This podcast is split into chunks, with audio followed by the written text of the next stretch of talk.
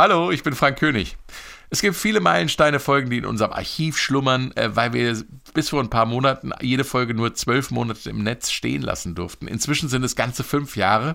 Ich weiß, dass es viele Hörerinnen und Hörer gibt, die die alten Folgen noch nicht kennen. Und Peter Herbrand schreibt uns dazu zum Beispiel, gerne höre ich Ihre Sendung, weil ich die Hintergrundinformationen über die einzelnen Alben sehr interessant finde. Einige Alben habe ich mir auch wegen Ihrer Sendung gekauft. Nun würde ich als Ergänzung gerne die Folgen hören, welche älter als ein Jahr sind. Da es sich um Eigenproduktionen des Senders handelt, kann es vielleicht möglich sein, diese Sendungen wieder in den Podcast einzustellen.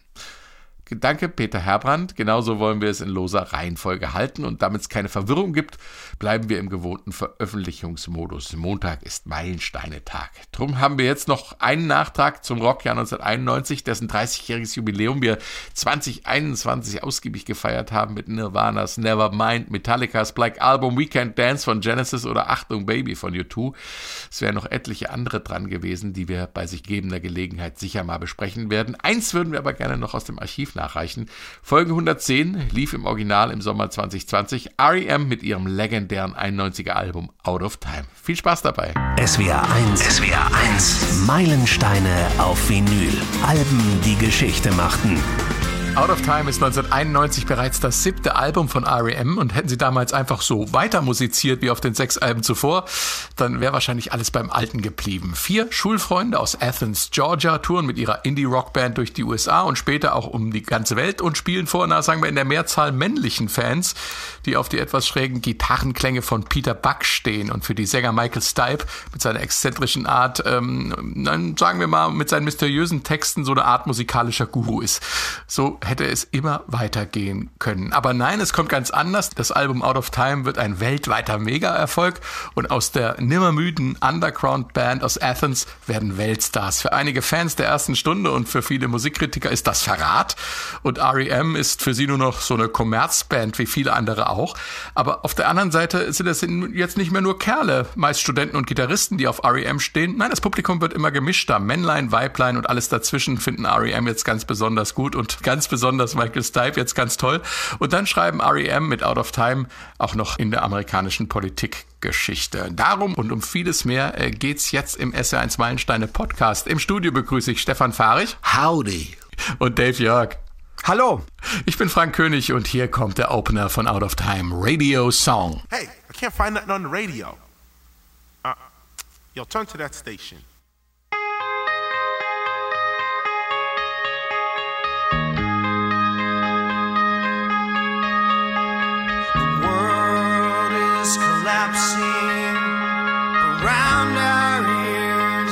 I turned up the radio, I can't hear it. When I got to the house and I called you out, I could tell. REM Radio Song, der Opener vom Meilenstein-Album Out of Time. Dave, 1991, da war das Radio noch viel mehr als heute ein Hitmacher. Klar, es gab MTV, die waren ganz groß, aber wenn du einen Hit machen wolltest, brauchst, musstest du ins Radio kommen. Äh, war der Song Kalkül so nach dem Motto, schreib ein Lied übers Radio oder läufst du auch im Radio? Aber ich glaube, es ist nicht ganz so einfach, gell? Weil Nee, wir nee, kommen nee. nicht so gut weg, wir Radioleute in dem Song. Nee, nee, Kal Kalkül war der Song nicht mit dem Namen äh, Radio drin. R.E.M. war eine Indie-Band. Äh, College-Radiostationen, äh, progressive, alternative Musik, das war die Welt, aus der R.E.M. gekommen sind. Aus Georgia im Süden der USA, du hast ja gesagt, aus Athens. Und die Hitradios in den USA, die waren echt nicht äh, ihre Welt. Das, das, das Radio in dem Song nervt äh, Michael Stipe hier, weil er mal wieder über Beziehungskrisen singt. Das ist ja so seine Spezialität. Da wird äh, geweint, äh, irgendwie das Radio plärrt irgendwie dazwischen. Er will es eigentlich gar nicht hören, singt aber mit, um sich abzulenken. Aber der Song ist super ironisch gemeint. Michael Stipe wollte sich damit auf jeden Fall über alles Mögliche lustig machen, übers Radio unter anderem und über sich selbst. Also als Medienkritik ist das so ein bisschen wie ja, Queens Radio Gaga. All we hear is Radio bla bla. Aber wir sind hier immer noch in der Indie-Welt. Ne? Also ähm, ansonsten äh, sind R.E.M. keine Hitlieferanten äh, geworden und waren dann sehr überrascht, als sie es wurden mit dem Album. Also, und das war ja, glaube ich, die vierte Single-Auskopplung. Ähm, insofern äh, war das natürlich nicht so äh, provoziert als äh, Hit. Im Gegenteil, es war ja eher äh, untypisch produziert für R.E.M. Stefan. Ich würde gerne vorneweg noch ergänzen, dass ich den Song ein bisschen anders sehe. Weil dieses ganze Album, das werden wir nachher noch merken, dreht sich ja um irgendwie Beziehungen aller Art. Und ich glaube, hier steht das Radio und das Radio dieser Zeit, das Hitradio mit sich ständig wiederholenden Songs, mit äh, Songs, die man so nebenbei singt, steht hier eigentlich für eine mangelnde Kommunikation zwischen zwischen zwei Leuten, die sich getrennt haben. Also dieses der ewig wiederholende mhm. Song ist die ewig wiederholte Phrase in einem Gespräch zwischen zwei Menschen, die sich getrennt haben. So sehe ich den Song. Das widerspricht inhaltlich. sich ja gar nicht, Stefan. Nein, nein. Das, das, nicht. das ist die Metaebene. Ja, ich bin immer auf der Metaebene. das, äh, das ergänzt sich prima, also ich sehe da gar keinen Widerspruch.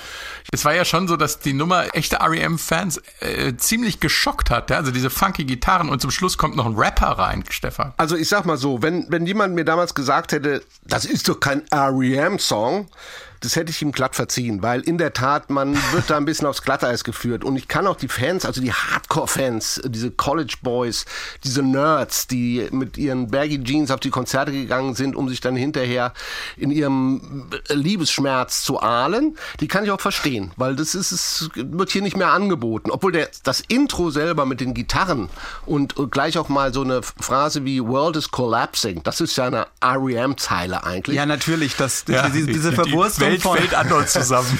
da, It's the end of the world as we know it. Äh, immer, mit, immer, mit, immer mit Beziehungssachen äh, zusammengemengt. Immer ein bisschen was angeboten, wird ja auch den alten Fans und da werden sie auch mitgenommen. Nur ist dann der Sound ja plötzlich ein ganz anderer. Dieses, diese, diese 60s äh, Orgel, die da rein, äh, reinläuft, der ein bisschen funkiger Sound, die Single-Note-Gitarren, alles ein bisschen auf Funk getrimmt, auf, auf Soul der 60er. Und in der Tat, wir haben es nicht gehört, äh, taucht einer der ich sag mal, größten Hip-Hop-Stars und Rapper der 80er da auf. KRS-One, der mit äh, Boogie Down Productions ein sehr politischer Hip-Hopper war. Insofern hatte Michael Stipe schon immer eine Verbindung zu ihm. Er hatte auch eine Beziehung, weil er, weil ich glaube, äh, KRS-One hatte für ihn auch mal was gemacht für seine Filmfirma.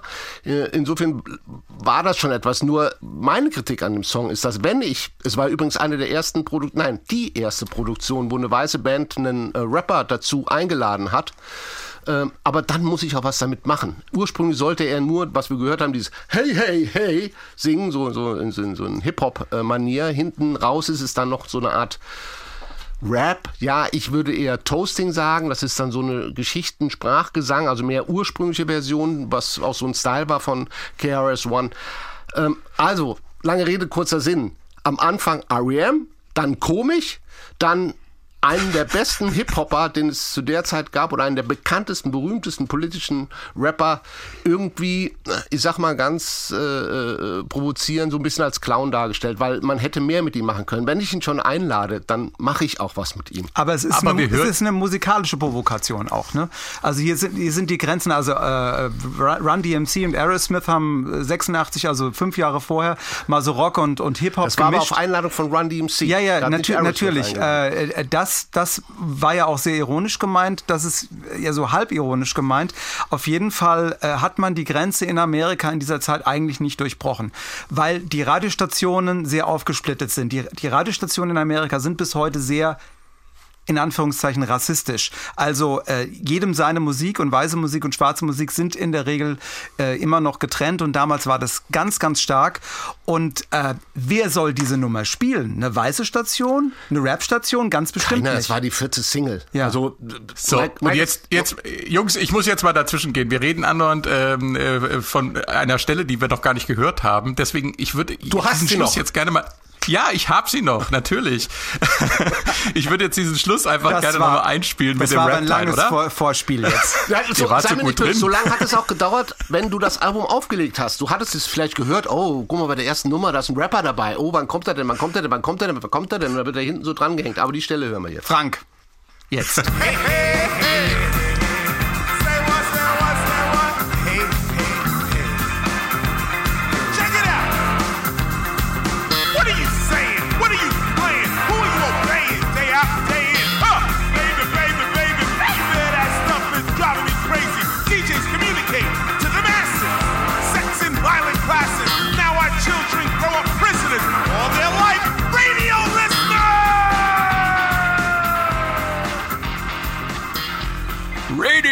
Business! Yes, äh, da, sind wir, da sind wir auch zu Hause. Ähm, wir müssen nochmal auf die Entwicklung des Songs eingehen. Und zwar, äh, wie diesem Song Leben eingehaucht wurde. Stefan, du hast es vorhin schon gesagt, diese funky Gitarre, auch der Basslauf, das geht alles so in Funk, Soul rein. Es war aber ursprünglich gar nicht so gedacht. Und es gibt eine ähm, 25-jährige Jubiläumsausgabe von äh, Out of Time. Und da sind ein paar Demo-Versionen dabei. Und ich habe jetzt hier mal zwei Demo-Versionen und das Original kurz hintereinander geschnitten, um einfach diese Entwicklung, wie diese Funk- Elemente diesem Song Leben einhauchen, einfach nochmal darzustellen. When I got to the house and I called you out, I could tell that you had been crying. When I got to the house and I called you out, I could tell that you had been crying. When I got to the house and I called you out, I could tell that you had been crying. Also mir gefällt die Funky-Richtung ähm, eigentlich ganz gut. Ja, ist auch gut. Und äh, Produzent Scott Litt hatte ja auch einen kleinen Trick. Ich glaube, das hat das Demo zu dem gemacht, was, was wir nachher hatten. Er hatte dem ganzen Song ein James Brown-Sample untergelegt. Ja. Zu Darauf haben die gespielt. Zu dem die Band den Song eingespielt hat. Und dann haben sie ihn wieder rausgenommen. hat er rausgenommen. Der Produzent beißt sich heute noch in seinen Allerwertesten, weil er im Nachhinein die Sache eigentlich ganz toll fand mit dem Sample. Und darum, glaube ich, ergibt sich auch so für die Musiker beim Spielen dieses ganz andere Feeling, das wir dann in der äh, letzten Aufnahme hören. Und äh, der Gitarrist Peter Buck hat, hat gesagt, wir haben am Anfang diesen, diesen Hammer, der äh, zum großen Teil gar nicht nach R.E.M. klingt, äh, und mit diesen R&B und Soul-Einflüssen. Und dann war die Idee, wow, wenn das am Anfang kommt, was kommt dann noch auf dem Rest des Albums? Also so ein Knalleffekt am Anfang. Na gut, es kommt eine zweite Nummer auf dem Album, die es äh, wirklich My- gerissen hat. Dann. Losing My Religion. Was, Die hat vielleicht auf eins genommen, ich weiß es noch nicht. Ja. Also bevor wir zu Losing My Religion, der Übernummer von Out of Time kommen sozusagen, ähm, machen wir nochmal was zum Selbstverständnis von R.E.M. im Bezug auf, auf Out of Time, auf, auf die Platte. Wie sind sie da rangegangen? Und wir hatten es ja vorhin schon davon, ähm, da- dass einiges anders werden sollte im musikalischen Leben von R.E.M. Und Michael Stipe hat sich anlässlich des Jubiläums von Out of Time auch mal dazu geäußert, wie das damals war. We went into this record with the idea of not recording a single song that sounded like REM. We were trying to shake things up, and we had reached a point where of popularity and a point of songwriting prowess where we could write the same song over and over again and it would be identifiably REM and it would be very successful and we could just continue forward like that. But that was not interesting to us at all. As creative people and as musicians, we wanted to try to push ourselves into new territory. And so what you have on Out of Time is a time of great change. I mentioned the advent of, of the computer age, the end of something, the end of really, for all intents and purposes, the end of, of the Reagan Bush era in, in, in American politics. And there was there was a change in the air. You could feel it. We as artists, as creative people, respond and react to that very ether, that thing that's in the air, that bristling energy and electricity that we all feel and either need to put into words or put into some kind of um, action. We made a record that has songs as disparately different as Shiny Happy People and Country Feedback. There's not a single song on here that really matches artistically with another song, and yet the album holds together as a single piece. And, and so it was for us an advent to to a new era of songwriting and pushing ourselves creatively. Also ich fasse nochmal die wichtigsten Punkte zusammen. R.E.M. wollten nicht mehr klingen, wie R.E.M. bisher geklungen haben. Sie wollten sich vor allem nicht ständig selbst kopieren. Es lag Wandel in der Luft. Die Ära der republikanischen Präsidenten Reagan und Bush Senior äh, ging zu Ende. Auch äh, der politische Wandel war also absehbar. Die digitale Revolution stand in den Startlöchern. Es gab diesen Optimismus und da wollten R.E.M. ihren künstlerischen Beitrag leisten mit völlig verschiedenen Songs, die zusammengehören. Und ähm, für sie begann damit eine neue Ära des Songwriting. Bei Michael Stipe, Stipe gerade die Politik angesprochen hat, es klingt ein bisschen verrückt, aber R.E.M. hatten einen kleinen Anteil am zweiten Wahlsieg Bill Clintons 1997 und das hatte auch was mit dem Album Out of Time zu tun, Dave.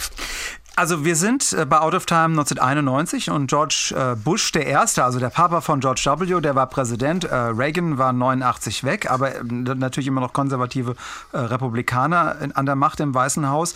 Und es gab auf die Musikindustrie Druck von rechts Musik zu zensieren, beziehungsweise Plattencover zu kennzeichnen, wie wir das heute kennen. Da steht dann explicit Lyrics drauf, also explizite Texte. Also Eltern sind damals besorgt gewesen, dass die Kids Schweinkram hören oder, oder Gewalt, Gewalttätiges. Und äh, die Musikindustrie, die war besorgt. Vorneweg einer der Warner Brothers Chefs, Jeff Gold, der wollte diesen rechten Einfluss auf die eher liberale Musikindustrie, also jeden Preis verhindern. Also hat er mit R.E.M's Album Out of Time was ganz Cleveres gemacht. Er hat Politik gemacht und das ging so. In den USA, da sind äh, die CDs in übergroßen Papphüllen zusätzlich eingepackt gewesen, weil die Plattengeschäfte immer noch die Auslagen für die LPs für die großen hatten. Also hat man die Verpackung verschwenderisch gemacht, damit die Regale voller aussehen. Und da hat Jeff Gold, der Warner Brothers, der hat dann äh, Platz gehabt für ein Formblatt für eine Petition. Und diese Petition unterstützte einen Gesetzesentwurf, der es möglich machen sollte, dass junge Leute, also so Publikum von REM, ganz einfach bei der US-Führerscheinstelle sich als Wähler registrieren. Sonst war das nämlich sehr, sehr schwer. Das war dieses berühmte Motor Voter Bill, also diese Motor Voter Bill. Und äh, Michael Stipe ist als politisch kritischer Mensch sogar in einem Werbespot dafür aufgetreten. Diese Petition wurde dann zigtausendfach von jungen Leuten unterschrieben, die die Platte von R.E.M. gekauft haben. Und dieses Gesetz ging dann echt durch. Vorher war das äh, schwer für junge Leute wählen zu gehen, das wurde dann einfacher. 93 ist Bill Clinton, ein Demokrat, dann Präsident geworden, noch nicht dadurch, aber als das Wahlgesetz dann 95 in Kraft getreten ist, hat er gesagt, das ist auch der Lobbyarbeit von REM zu, zu verdanken. Und jetzt soll noch mal einer sagen, Musik kann nichts bewegen politisch. Es kann. Tolle Aktion, typisch amerikanische, wie soll ich sagen, ähm, Überflussgeschichte, nämlich dass Platten viel zu groß verpackt wurden, dafür zu nutzen, nochmal ein bisschen subversiv äh, was unters Volk zu bringen. Äh, Finde ich eine tolle Geschichte. Hier kommt jetzt der gefühlt größte Hit von REM, dessen Deutschland aber noch nicht mal in die Charts gebracht hat. Losing My Religion. Oh, life is bigger. It's bigger than you, and you are not me. The links that I will go to, the distance in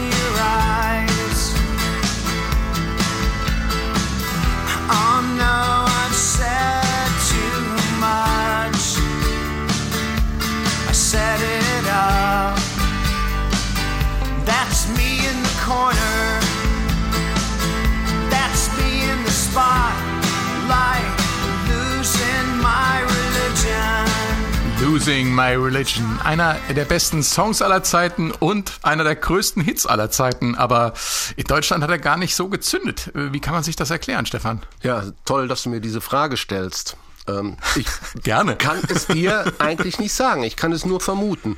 Also ich glaube Ja. erstens, dass äh, Rockfans oder Alternative-Fans in, in Deutschland eher Alben gekauft haben.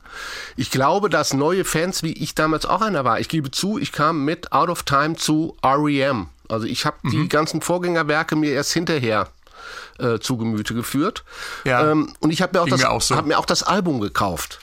Und ähm, es war ja nicht so, dass in Deutschland dieser Song nicht lief. Also ich erinnere mich an Partys, da lief gefühlt 70 Minuten in der Stunde Losing My Religion. Das lief sogar bei uns in der Disco. Ja, es lief auch in der Disco. Also es war äh, komischerweise bei unseren Nachbarn in Österreich ist das Ding durch die Decke gegangen. Aber äh, bei uns, ich kann es mir nur so erklären, dass der Alternative-Fan oder derjenige, der äh, wie ich vorsichtig rangegangen ist, ich war eh kein großer Single-Käufer, schon gar nicht von, von Bands wie R.E.M., an die ich mich so rangetastet habe und habe mir erstmal LPs gekauft. Und vom LP, die LP selber hatte ganz gute Absatzzahlen in Deutschland. Die ist gut gelaufen. Also dann bin ich der Einzige, der die Single gekauft hat. Ja. Ich habe die Maxi-CD von Losing My Religion aus dem Du Jahr bist 91. das. Ich habe die gekauft. Hat für Platz 112 in den Charts. Aber mir gereicht. ging's genauso. Ich habe durch den, ich habe den Song im Radio gehört. Also irgendwo muss er gelaufen sein und dachte, Bei boah, Radio was lief ist der ja das denn? tatsächlich auch gut. Ja, aber was ist das denn? Und, äh, und R.E.M., okay, dann hatte ich dunkel äh, It's the End of the World as We Know It von, von 87. ist da, glaube ich. Ähm, hatte ich, habe ich dann die Verbindung hergestellt, aber in der Tat, das war mein erster kon richtiger Kontakt äh, zu R.E.M. und dann habe ich mir auch das, das Album angehört. Also, aber ich habe es auch so in Erinnerung, dass das ein Riesenhit war und, und rein chartmäßig bei uns Nichts. war es gar nicht. Nein, aber es lief rauf und runter. Das ist, ja, Kommen wir ul- mal- ulkig. Kommen wir mal zum Song selbst. Ähm, der ist ja schon irgendwie REM-typisch, aber es kommt zum ersten Mal eine Mandoline zum Einsatz bei REM. War jetzt Anfang der 90er gar nicht so ungewöhnlich in der Musik, in der Popmusik, aber für REM schon. Ähm, äh, die Mandoline war, glaube ich, sogar zuerst da, äh, Dave. Ja, Pete, Peter Buck, der Gitarrist, hat äh, Bandoline lernen wollen. Und äh, der Song ist sozusagen im Lernen dieses Instruments entstanden. Also es ist auch äh, eine der größten Hits von R.E.M. äh, durch Zufall. Finde ich, finde ich auch irgendwie Üben. schön. Ja, beim Üben. Also sowas, sowas gibt's ja, sowas gibt's ja auch in, in anderen Bereichen. Die, äh, die Beatles und die Stones haben ja auch irgendwie auf der Sitar dann, dann geübt und ähm, ist auch der eine oder andere Hit bei rausgekommen. Aber die Stones konnten sie besser spielen als die Beatles. Wobei ich glaube, dass Das ist aber Man- jetzt eine steile These, aber wir sind bei R.E.M. Ja. dass die Mandoline auf dem Vorgängeralbum Green bereits in drei Songs vorkommt. Also Peter Buck hatte das Instrument schon bei sich und hat auch wohl schon darauf rumgespielt. Und das war so eine Übesession, wie Davis gesagt hat. Und hinterher hat er sich irgendwie das Zeug angehört und fand diese Melodie äh, recht schön und hat daraufhin den Song aufgebaut. Also ich finde so find es, ja den, ich finde es ja den schönsten Einsatz äh, seit äh, Boat on the River, glaube ich, gell? Von, von Styx. Da ist auch eine Mandoline drin.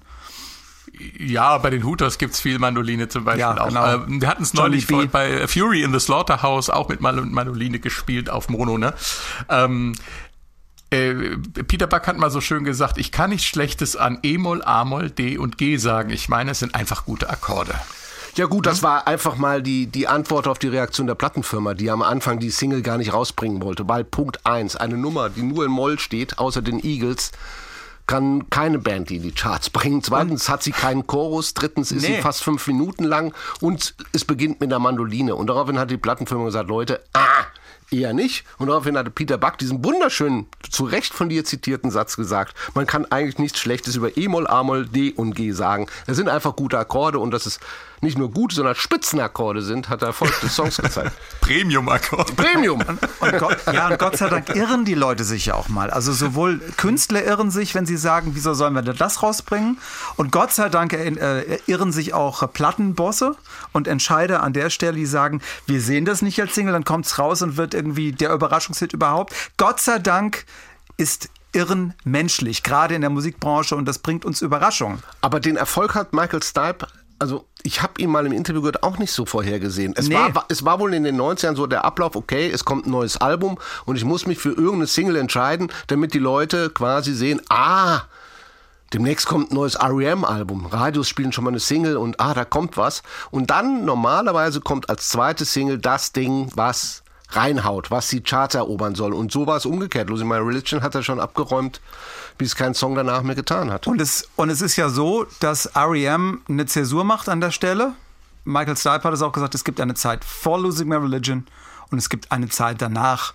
Und äh, ich glaube nicht, dass das immer so positiv gesehen wird. Also man hat damit also die, die Tür zum, zum, äh, zum Arena-Event, zum, zum Radio-Hit-Lieferanten aufgemacht und die hat man ja eine ganze Zeit lang nicht zugekriegt.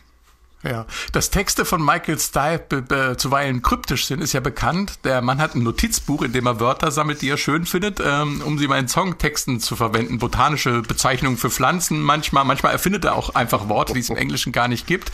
Äh, der ist ja so eine Art Wortmaler. Losing My Religion ist aber ein, ähm, wenn auch nur regional beheimatetes Sprichwort, Stefan. Ja, das aus dem, aus dem Süden der USA kommt und so viel heißt wie ähm, die Nase voll haben. Also I, Mhm. I, I, I lose, lose my religion heißt, ich habe jetzt mal die Nase voll von irgendetwas. Ja, und in dem Fall hat er die Nase voll von einer, ähm, von einem vom dauernden Umwerben seiner Geliebten, die ihm einfach nicht äh, antworten möchte auf seine Liebe. Und das ist ja jetzt an einem Punkt angekommen. Er, er geht zu ihr hin, er wird wieder zurückgewiesen und äh, da hat er jetzt die Nase voll einfach. Es heißt aber auch noch mal ein bisschen mehr emotional. Also wenn du wirklich den Vertrauen in etwas oder jemanden komplett Verlierst. verlierst, da, man, wir sagen doch auch, ich fall vom Glauben ab. Das ist ganz ähnlich. Du hast recht. Also für Michael Stipe ist die Formulierung, ich habe die Nase voll, einfach zu simpel. Ja.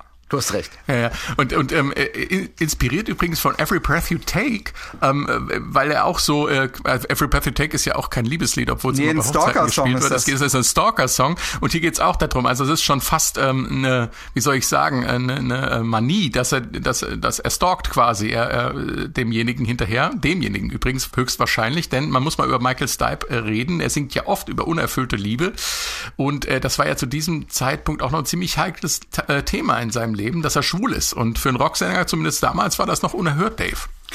Ja, wir sind Anfang der 90er in den USA. Äh, die, das Land sehr schwulenfeindlich. Die AIDS-Krise der 80er, die, die war ja noch nicht lange her, die hat noch nachgewirkt und äh, die Situation war nach wie vor sehr, sehr schlimm und die Angst groß. Im amerikanischen Militär, da hat das ja auch geheißen, don't ask, don't tell, also nichts sagen und nicht fragen. Und äh, wer, wer da äh, sich geoutet hat, der ist rausgeflogen aus dem Militär. Und in der Musikbranche oder im Film, da war das äh, auch nicht viel besser. Da war das quasi ein Todesurteil für die Karriere. Jeder Karriereberater hat gesagt, sag bloß nichts. Nur britische Musiker waren da ein bisschen besser dran. Also Boy George oder Andy Bell von Erasure oder Jimmy Somerville, die haben die Amis den durchgehen lassen.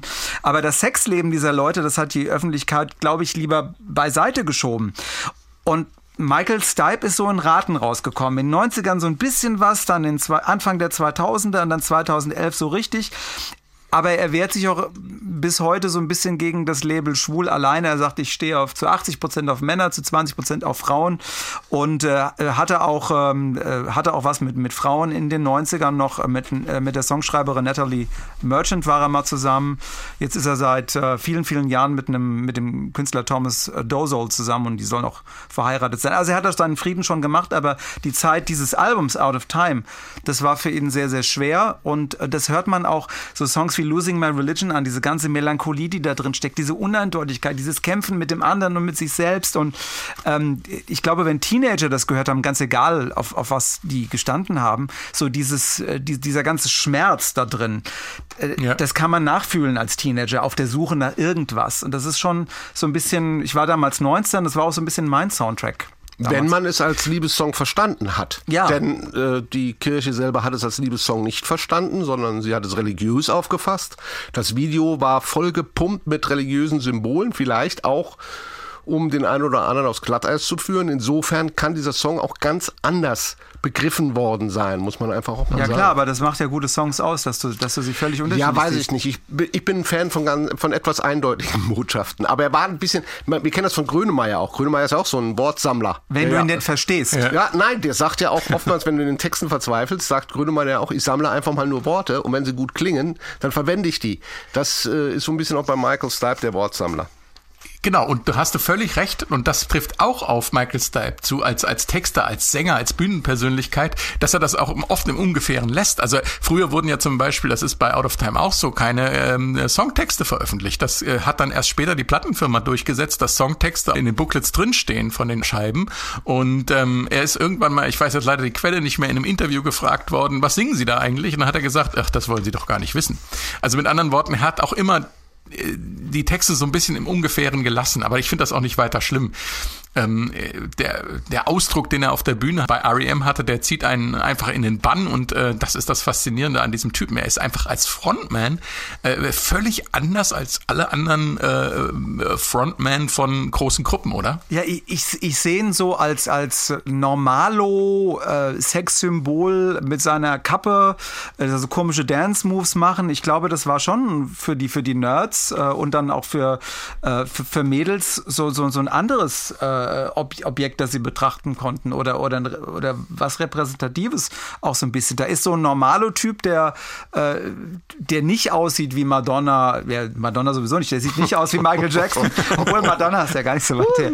Der, der nicht aussieht wie, wie ein mega, mega Star, sondern der hat Schlabbershirts an und eine, eine, eine Baseball-Cap, ja, und macht irgendwie. Später dann nur noch Klatze, ja. Ja, ja, genau. Und, und das, das ist ja auch schon ein kleiner Paradigmenwechsel in, in der, in der Popwelt gewesen. Ja, später hat er dann Glatze und malt sich an im Gesicht. Also er hat sich da auch gewandelt und wir dürfen nicht vergessen, in den 90ern stehen wir auch, ein halbes Jahr später erscheint Nirvana und Nevermind. Also wir sind da auch schon, die, was die das Welt, angeht und was die Akzeptanz geht, ja. in, in, in der Crunch, in einem Crunch-Dresscode auch, das ist alles sehr basic. Und das da lag kann, in der Luft definitiv. Das lag ja. in der Luft. Mhm.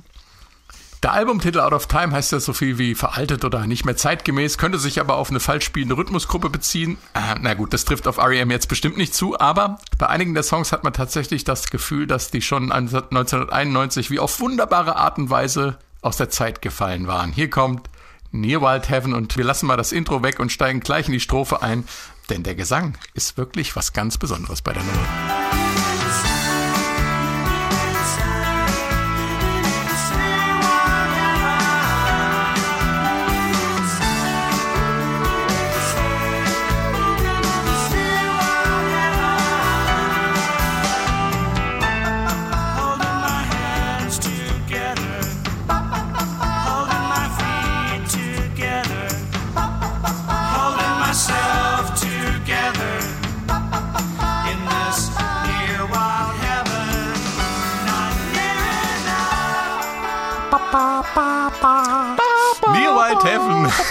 hört sich an, als wären die Beach Boys mal zu Besuch gewesen bei R.E.M.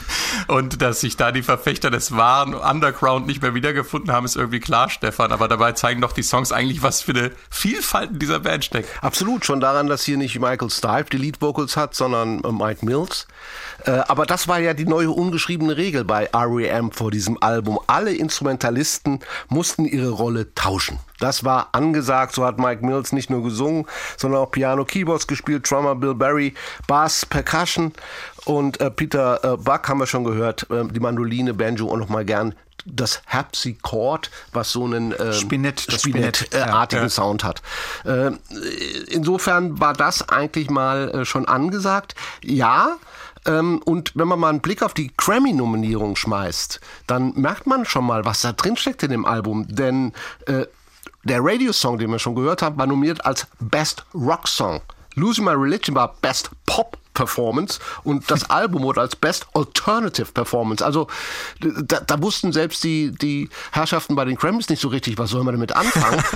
Du Und kannst ja gleich in zehn Kategorien abräumen. Sie waren in, in mehreren Kategorien nominiert, aber das war nur so mal ein kleiner Ausschnitt, wie, wie vielfältig das Album wahrgenommen wird. Klar, die Kritiker, die äh, gerade auch die REM-Fans waren natürlich enttäuscht, weil ähm, es gab Kritiken, das wäre langweilig, es hätte so viele Totalausfälle an Songs, es wäre, äh, also dieser Grundsatz, REM wollten sich nicht wiederholen, wäre ins Gegenteil umgeschlagen, es wäre gekünstelt anders.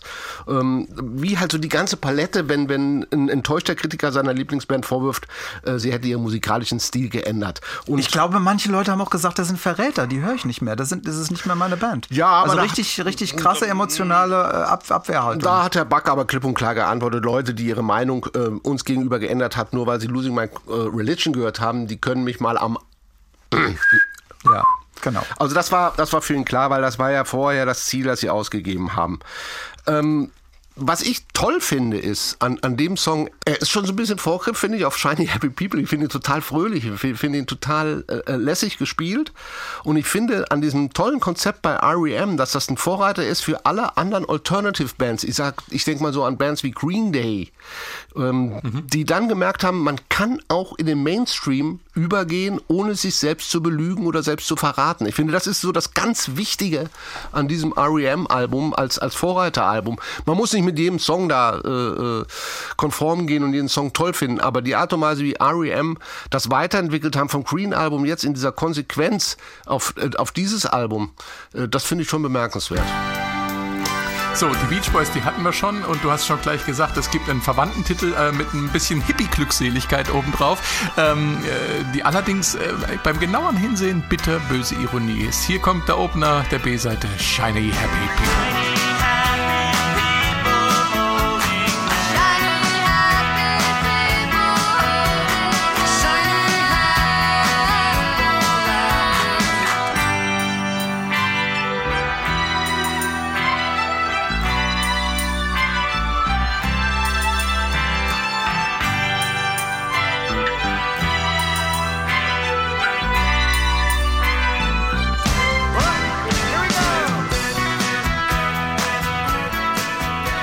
We go! Shiny Happy People, Bubblegum-Musik mit Walzer, äh, für mich verbunden mit einer USA-Reise 1991. Alle Radiostationen haben die Nummer rauf und runter gespielt da drüben.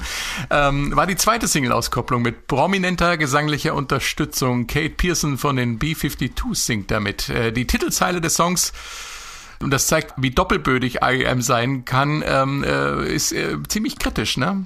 REM hatten wohl ein chinesisches Propagandaplakat gesehen äh, mit, mit lächelnden, glücklichen und rausgeputzten Menschen, shiny happy people, wie diese Plakate halt so waren, ne? alles perfekt in, in, in der kommunistischen Welt.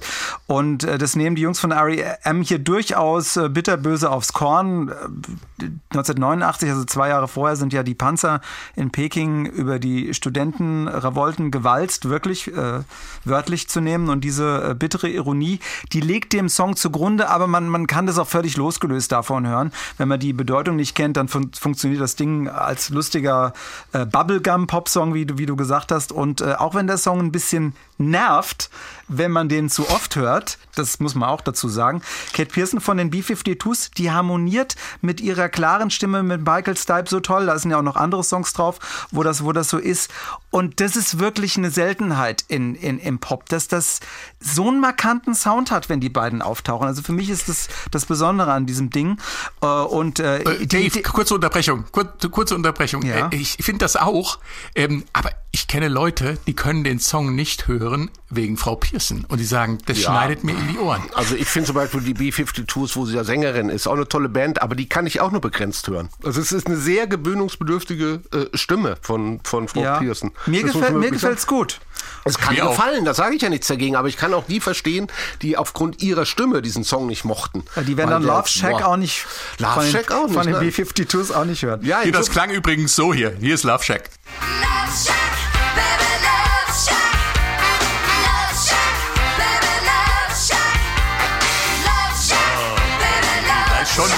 ist schon ziemlich intensiv, ne?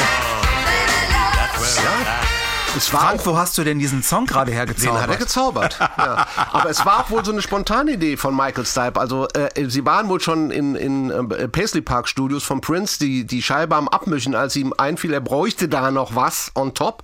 Und dann hat er seine alte Kollegin, weil sie kommt auch aus Athens. Athens. Athens. Georgia. Athens, Georgia.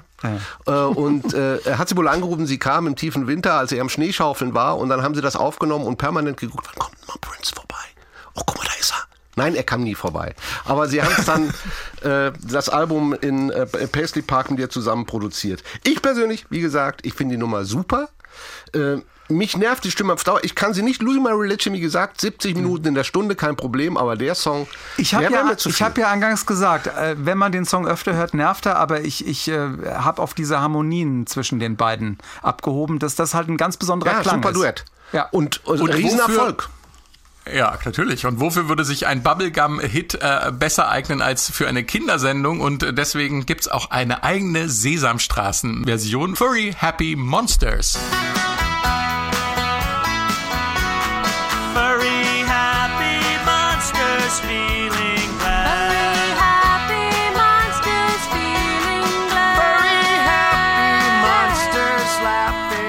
Ach, Herz allerliebst, oder? Ja, Ich- ja, ja, das. Video ist auch so goldig. Ich Das sind sie aber ein bisschen peinlich berührt, finde ich, bei dem Video. Ich habe so den Eindruck, es macht ihnen nicht wirklich Spaß. Und ich muss auch mal sagen... Den Monstern heute, oder der Nein, aber der Band. Und ich muss auch mal heute sagen, ich bin noch ein bisschen auf Krawall gebürstet.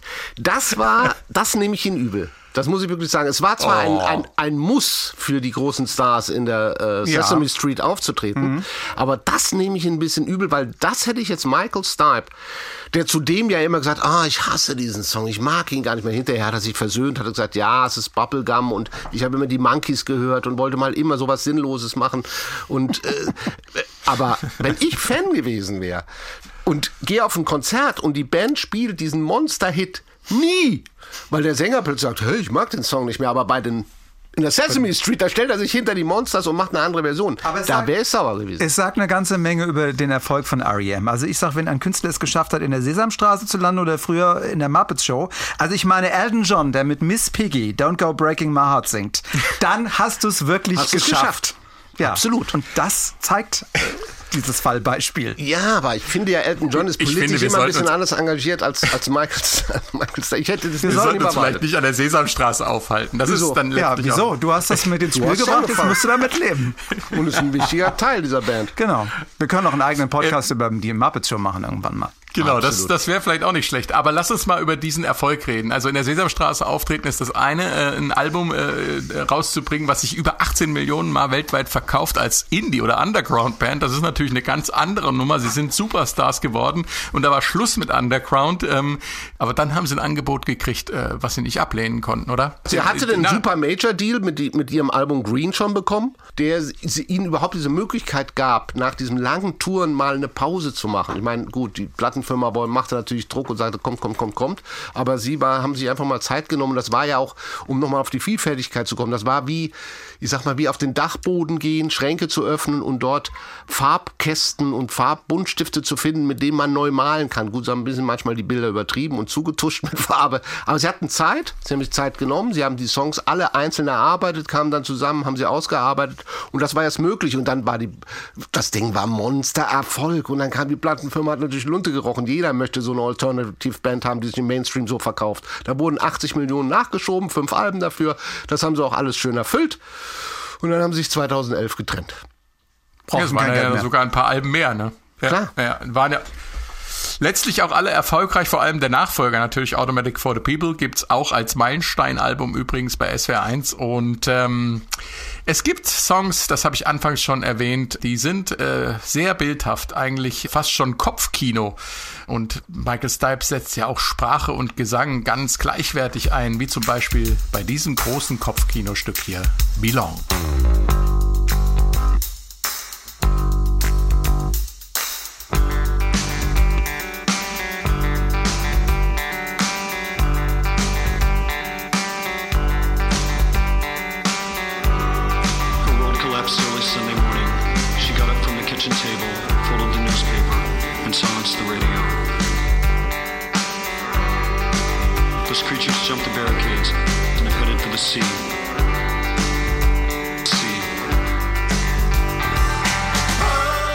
Belong.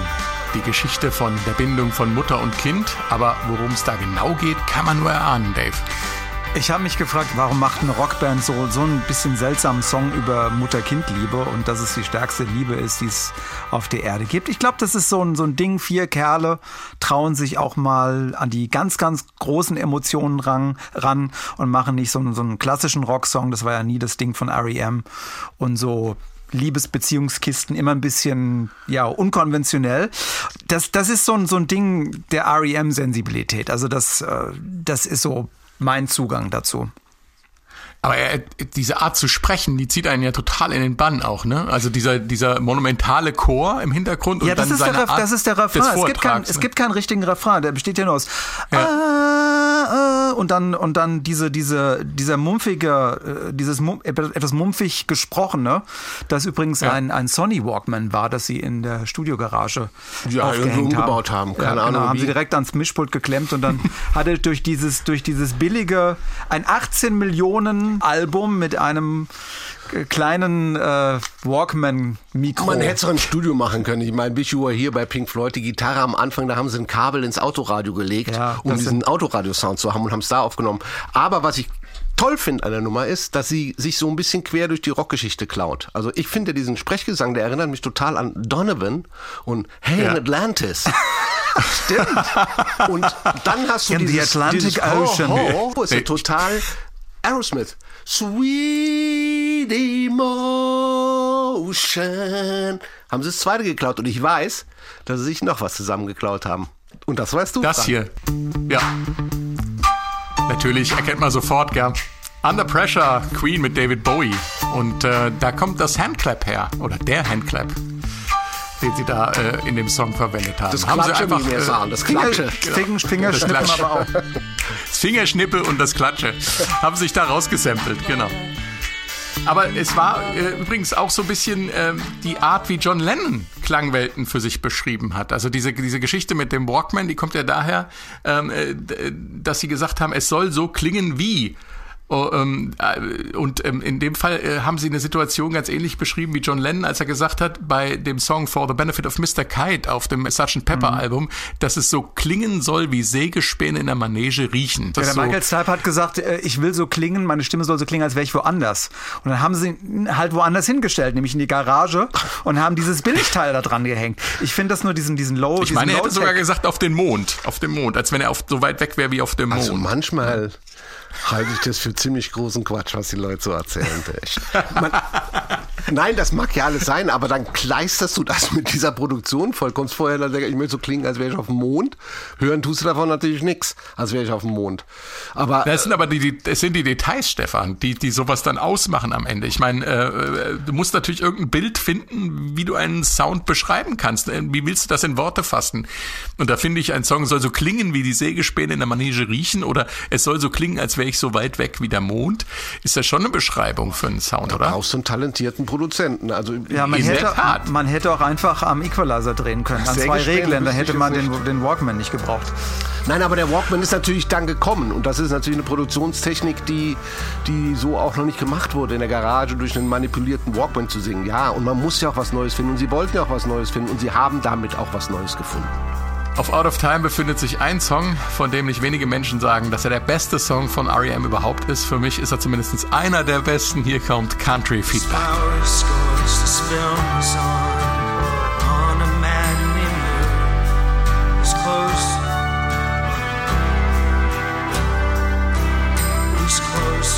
this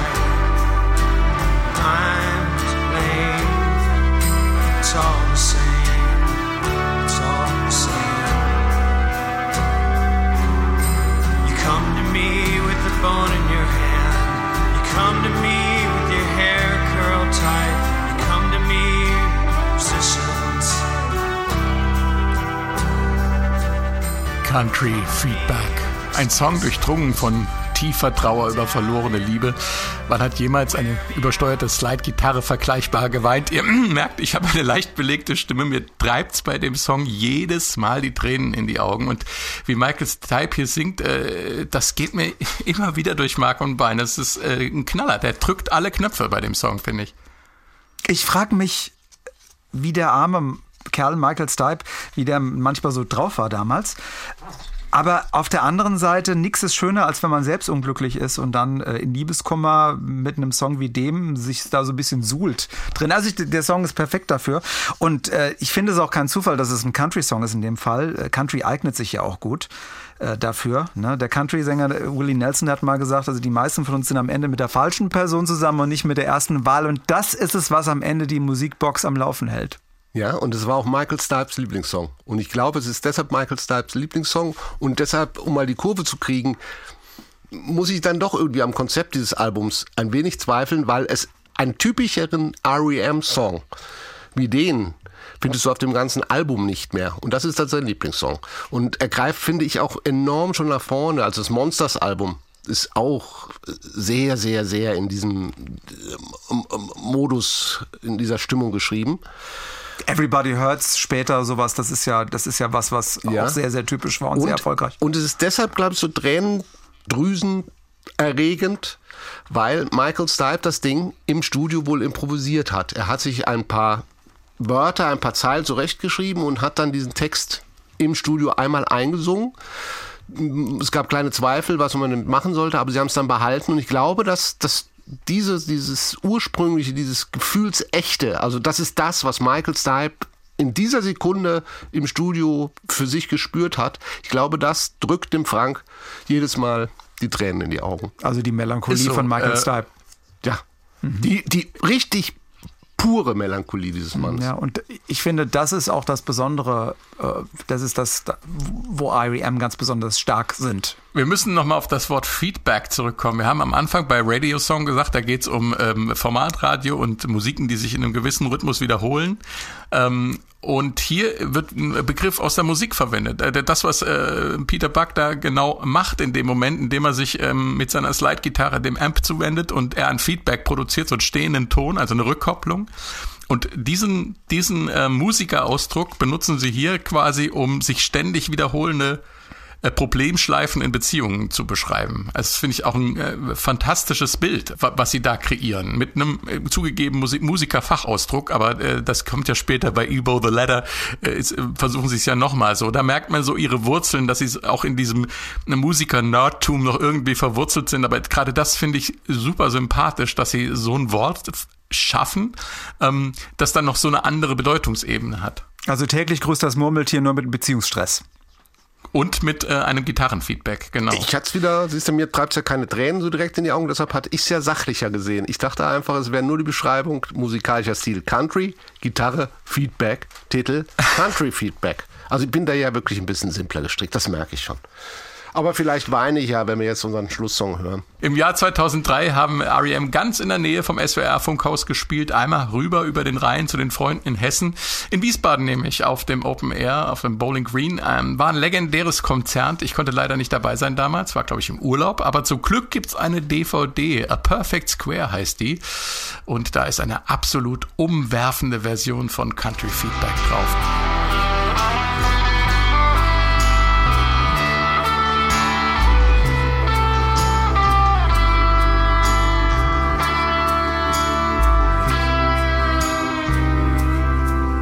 Gesagt, live auf.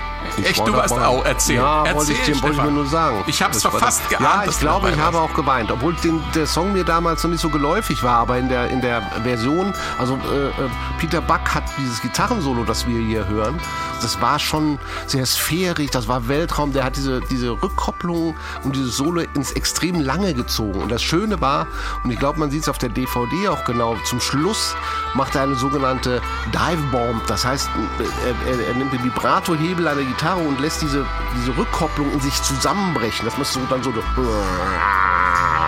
du siehst Michael Stipe, wie er am Mikrofonständer kniet und seinem Gitarristen ein Lächeln entgegenwirft. Nach dem Motto. Er, er, es haut ihn um. Du hast, du, es, du hast den Song auf den Kopf getroffen. Und es war eine ganz tolle Stimmung. Also wie R.E.M. es schaffen, die, die, die sehr, ihr Publikum sehr dicht ins Konzert mit einbeziehen durch, die, durch, dies, äh, durch ihre Gefühle und das, was sie da vorne auf der Bühne machen.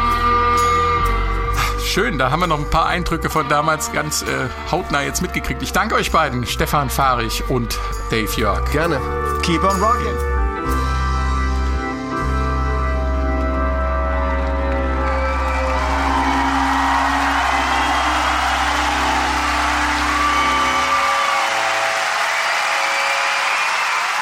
Eine Woche, ein Album, ein Stück Geschichte.